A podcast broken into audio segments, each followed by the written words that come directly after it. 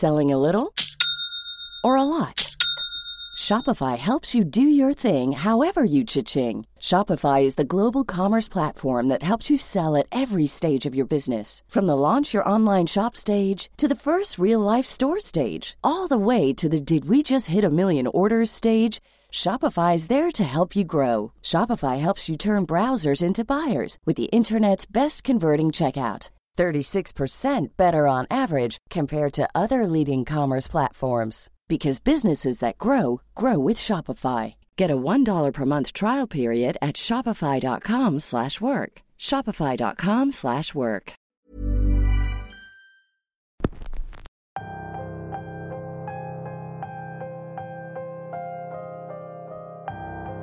Stephen King decía, la vida puede ser peor que cualquier pesadilla.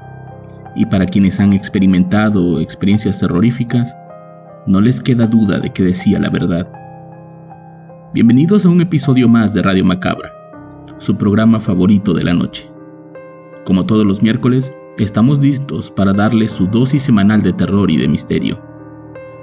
Antes de comenzar, quiero mandar un saludo a todos aquellos seguidores que nos dejan saber su opinión en los comentarios. Es muy enriquecedor poder interactuar con ustedes. Sigan al pendiente de Radio Macabra. Les prometo que no se arrepentirán. La historia de hoy se titula El vecino sin rostro y es compartida por Adolfo para todos ustedes. Es momento de dejarse llevar por esta impactante historia. Solo aquí, en Radio Macabra. Éxitos que te matarán de miedo. Comenzamos. Vengo de una familia pequeña. Mi padre era hijo único y mi madre solo tenía un hermano. Por circunstancias de la vida, terminamos viviendo en una ciudad diferente a la que nacimos. Afortunadamente a mi tío Alfredo le ha ido muy bien en la vida. A base de trabajo y esfuerzo, ha podido juntar un buen capital. A lo largo de los años se ha ido haciendo de algunas propiedades. Una de ellas precisamente en la ciudad donde somos originarios. Cuando eran chicos nunca tuvieron una casa propia. Es por eso que ahora que compró su terreno, decidió construir una casa allá, para poder usarla como casa de vacaciones. El lugar donde compró el terreno antes era un campo abierto. Poco a poco la gente de fuera fue comprando ahí y construyendo casas. Pero de entre todos aquellos terrenos, hay uno que está justo junto al terreno de mi tío. Aquella propiedad parece abandonada. Solo hay una pequeña casa de madera que parece que tiene años que no le han hecho una compostura. Del dueño realmente se sabe muy poco. Dice mi tío que cuando él compró el terreno, quiso comprar ese terreno de junto pensando que nadie lo habitaba. Pero con el tiempo investigando, le dijeron que el tipo no vendería jamás. Era un casi un ermitaño. Vivía alejado completamente de la sociedad. En palabras de mi tío, nunca lo ha visto a la cara y nunca ha cruzado palabra con él. Sabe que vive ahí pues lo ha visto un par de veces entrar y salir de esa casa. Pero por alguna razón, el hombre se muestra huraño Hace unos años, por ahí de 2015, íbamos a tener una fiesta en aquel lugar. Celebrábamos los 25 años de casados de mi tío con su esposa y había organizado toda una fiesta con la familia y amigos. El plan era pasar todo el fin de semana. La cena iba a ser el viernes y el sábado solo quedábamos algunos cuantos. El domingo solo quedábamos la familia. Era casi una tradición que todos nos quedáramos a dormir juntos mi hermana, mis dos primos y yo. A pesar de que técnicamente era casa de mi tío, él siempre decía que era de todos. Éramos una familia bastante unida. Durante aquel fin de semana ocurrió algo muy extraño, algo que yo pensaba que era un simple sueño, pero que lamentablemente terminó volviéndose realidad. Todo comenzó bien. El viernes llegaron los amigos de mi tío y otros familiares por la emoción de estar todos juntos, el bullicio y la fiesta, creo que nadie notó que aquel hombre parecía trabajar en algo en su terreno.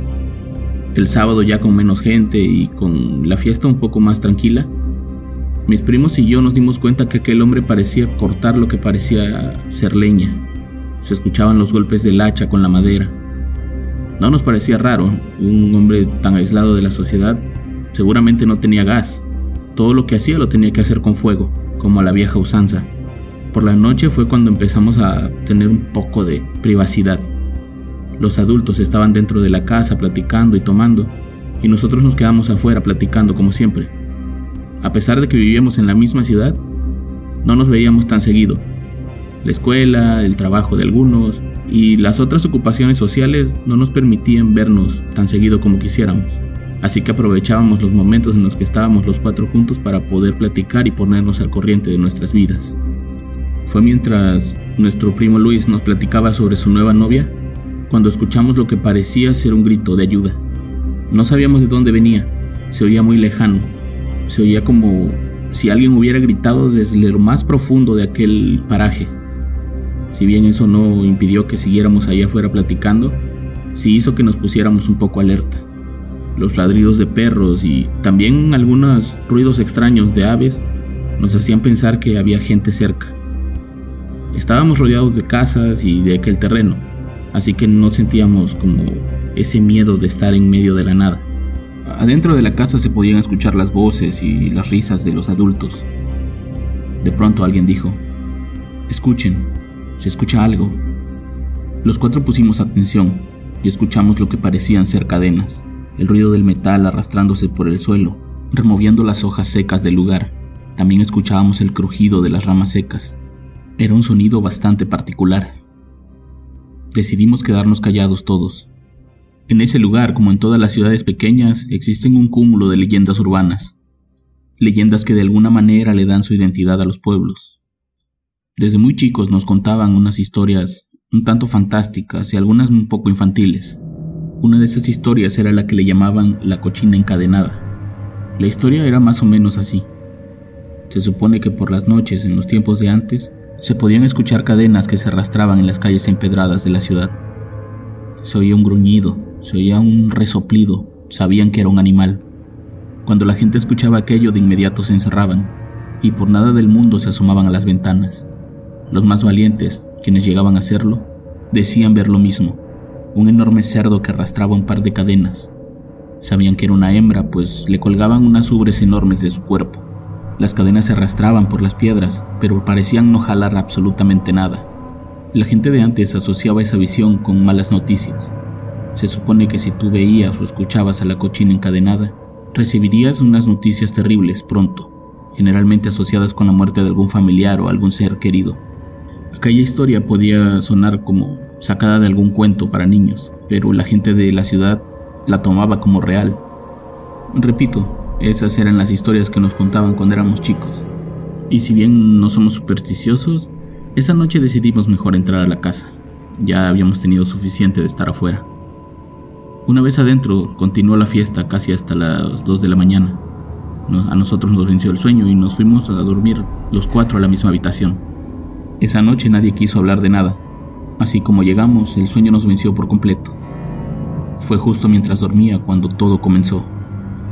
A mitad de la noche yo me desperté pues sentía mucho frío, lo cual era bastante extraño pues estábamos a mitad del verano. Me levanté a buscar una cobija pero no encontraba nada.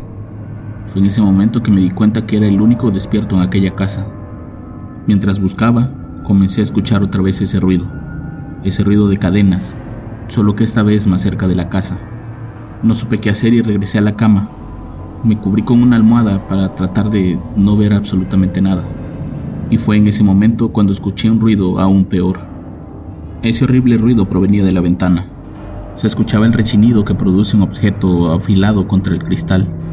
Lo podía escuchar tan cerca y tan claro que decidí descubrirme tantito la cara para ver qué pasaba. Y en ese momento lo vi. Era una enorme mano con garras afiladas que estaba tratando de arañar el cristal. Lo hacía con fuerza, lo hacía para llamar mi atención. De inmediato intenté despertar a mi primo el mayor, Alfredo, Alfredo, despierta. Hay alguien. Parece que se quiere meter a la casa. déjame dormir. Acuéstate.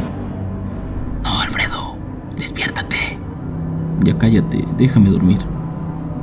Al darme cuenta que mi primo no me tomaba en serio y que tal vez no podía despertar, decidí salir de la recámara para despertar a mis padres. Ahí me di cuenta que la puerta estaba cerrada con seguro. Eso era muy extraño, ellos nunca cerraban la puerta con seguro, era una de las reglas de la casa. Al ver que nadie respondía a mi llamado y que la puerta no se abría, caminé hacia la puerta de mi tío. La cocina y la sala eran una completa oscuridad. La única luz que entraba era la luz de la calle. Me di cuenta que la puerta de ellos también estaba trabada. y por más que golpeaba nadie me respondía. Fue en ese momento cuando escuché un grito desgarrador. Era un grito como de ayuda, era un grito de miedo, de dolor, era un grito femenino. Yo me quedé paralizado ahí en medio de la sala. No supe qué hacer. Estaba temblando. Por el miedo me quedé parado ahí un par de minutos, hasta que vi por fuera de la casa una sombra pasar. Me acerqué lentamente a la ventana para ver qué era aquello, y lo que vi fue al vecino vestido con un overol y con una capucha que le cubría la cara. El hombre jalaba un bulto, era un bulto grande, y lo peor era que el bulto se movía, era como si llevara algo vivo. En mi mente traté de pensar que eran gallinas o que eran... Hola, buenos días, mi pana. Buenos días, bienvenido a Sherwin Williams.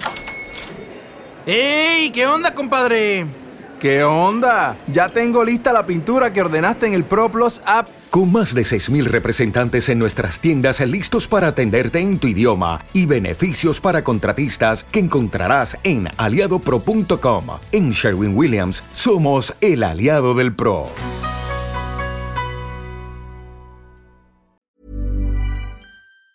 algún animal que le había cazado. Un hombre ermitaño como él seguramente vivía de la casa o qué sé yo. Eso era lo único que yo quería que estuviera en mi mente en ese momento. Me quedé parado y lo vi detenidamente. El hombre entró a su casa con ese gran bulto. Volvió a salir menos de un minuto después. Se acercó a una pileta de agua que tiene allá afuera y comenzó a lavarse la cara y también la ropa, solo para regresar de inmediato a su casa y volver a salir con el hacha en la mano. Comenzó a lavar su hacha en la misma pileta donde se lavó la cara. No lograba ver bien, pero tenía manchas en la ropa. En algún momento, y casi sintiendo que yo lo observaba, se dio la vuelta y se quedó parado viéndome hacia mí, mientras movía el hacha, como en forma de péndulo. Lo único que hice fue dar dos pasos hacia atrás, esperando que la oscuridad y la ligera cortina que ahí colgaba me hicieran pasar desapercibido. El hombre se quedó parado un par de minutos viendo la casa, o viéndome a mí, no sé. De pronto volvió a entrar a su casa y salió sosteniendo algo. Lo que sostenía aquel hombre era una cabeza. Era la cabeza de una mujer. Me daba cuenta porque lo sostenía desde el largo cabello y aquella cabeza casi tocaba el suelo. Caminó algunos pasos para acercarse a nuestra casa y mientras lo hacía, agitaba aquella cabeza como si fuera una onda. Cuando estuvo lo suficientemente cerca, la arrojó hacia la pared. Yo pude escuchar ese ruido ese golpe seco que se produce cuando tiras algo de ese tamaño hacia una pared. No aguanté más y regresé corriendo a la habitación. Intenté por todos los medios despertar a mi hermana, pero no parecía entender. Estaba como desmayada, como si estuviera en otro mundo. Lo mismo pasaba con mis primos. En ese momento volví a escuchar las cadenas y también volví a escuchar el gruñido. Sabía que eso se acercaba. Sabía que aquel vecino no era tanto una persona. Era más bien una bestia o algo así. No supe qué hacer. Lo único que vino a mi mente en ese momento fue rezar. Me escondí debajo de la cama mientras rezaba, y entonces volví a escuchar el cristal. El tamaño de aquella mano era tal que yo sabía que si lo quisiera podía romper la ventana de un solo tajo. Me preocupaba mucho mi hermana. Me preocupaba que le fuera a hacer algo. Fue por eso que tomé un poco de valor y salí de ahí, armado con una raqueta con las que jugábamos tenis por la mañana. Al ponerme de pie, aquello ya no estaba intentando romper la ventana. Me acerqué hacia ella y vi que estaba totalmente arañada. Estaba a nada de romperse. Armado con aquella raqueta y con un poco más de valor, decidí salir otra vez a la sala. Ahí volví a ver al hombre en su terreno, pero esta vez arrojando más y más cabezas hacia nosotros. Esa fue tal vez la imagen más terrorífica de toda esa noche. Me dejó tan impactado que en algún momento me quedé dormido en la sala. El ruido de platos y de cubiertos me despertó. Eran casi las 11 de la mañana. Todos estaban sentados en la mesa desayunando. Cuando desperté, mi madre me saludó. Vaya, hasta que por fin despiertas. ¿Quién sabe qué estuviste haciendo toda la noche? Te intentamos despertar hace rato, pero no respondías. Estábamos a punto de echarte una cubetaza de agua en la cara. Yo no entendía absolutamente nada de lo que estaba pasando. Lo único que venía a mi mente eran las imágenes de la noche anterior. El sonido, el gruñido, el rechinido de los cristales. De pronto corrí a la ventana para asomarme y me di cuenta que el terreno de aquel hombre estaba igual que el día anterior. Era como si no hubiera pasado nada. Regresé a la habitación a ver el cristal de la ventana y estaba intacto, estaba impoluto. No había rastros de rasguños o de que se hubiera quebrado. Ah, seguramente fue una pesadilla. Lo que no entendía era cómo fue que desperté en la sala. Durante el domingo todo transcurrió con normalidad. El plan era regresarnos el lunes temprano, pero yo no quería pasar una noche más ahí. La última noche la pasé prácticamente en vela. Si cerraba los ojos podía sentir el miedo de la noche anterior. Creo que habré dormido una media hora tal vez. Lo demás me la pasé despierto viendo el celular. Al día siguiente casi todos regresamos a la ciudad. El único que se había quedado ahí era mi tío, pues tenía que arreglar unos temas de las propiedades que tenía. Fue hasta el miércoles cuando mi madre recibió una llamada. La llamada era de uno de los abogados de mi tío. Al parecer lo estaban acusando de asesinato.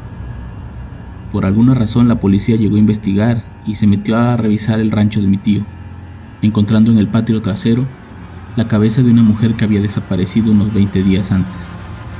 Aquello no podía estar pasando. Mis sueños se estaba volviendo realidad. Yo no le quería decir a nadie, pues temía que me tacharan de que yo era parte de aquello. ¿Cómo les iba yo a explicar que nadie me escuchaba, que nadie me abría la puerta y que nadie despertaba? Los abogados se movieron rápido y pidieron que también se catearan los terrenos de junto. El vecino de la izquierda no tuvo problema, pero el vecino de la derecha nunca lo encontraron. Aún así la policía determinó que tendrían que entrar a su terreno para revisar. Y lo que encontraron fue aún peor. Dentro de aquella casa vieja, que solo olía a humedad y a sangre, encontraron los restos de lo que parecían ser 14 mujeres diferentes, desde montones de cabello hasta partes del cuerpo incluso frascos con ojos y dentaduras. Encontraron un hacha llena de sangre seca, comida casi en estado de putrefacción y solo un par de botas. Cuando los forenses estudiaron los cuerpos, se dieron cuenta que todos pertenecían a mujeres que habían desaparecido en un lapso de tres años. El misterio de aquel viejo ermitaño no era solo su identidad, ya que nadie lo conocía, ahora era su paradero, pues sin duda era un maldito asesino serial. Aunque ya han pasado varios años, la gente de aquella ciudad se encargó de esparcir rumores y chismes, lo que ha hecho que mi tío no pueda vender aquella casa. Todos dicen que por culpa de aquel vecino sin rostro, todos los terrenos de cerca están malditos. Esto yo no lo había compartido ni siquiera con mi familia. Ya les expliqué las razones. En esta ocasión lo hago porque hace un par de semanas comencé a tener otra vez sueños. Sueños bastante reales, bastante vívidos pero que esta vez involucran directamente a mi hermana. No quiero que sean sueños premonitorios. No quiero que sean sueños en clave que terminen siendo realidad. Lo único que quiero es dejar un mensaje para todos los que me escuchan. Pongan atención a sus sueños. Si notan algo extraño, denúncienlo. Nunca se sabe a quién pueden salvar.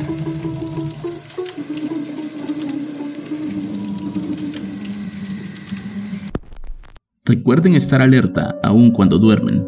Nunca se sabe cuándo puede ser un sueño demasiado real. Esto fue Radio Macabra. Yo los espero la próxima semana con más historias que les dejarán la sangre helada. Buenas noches.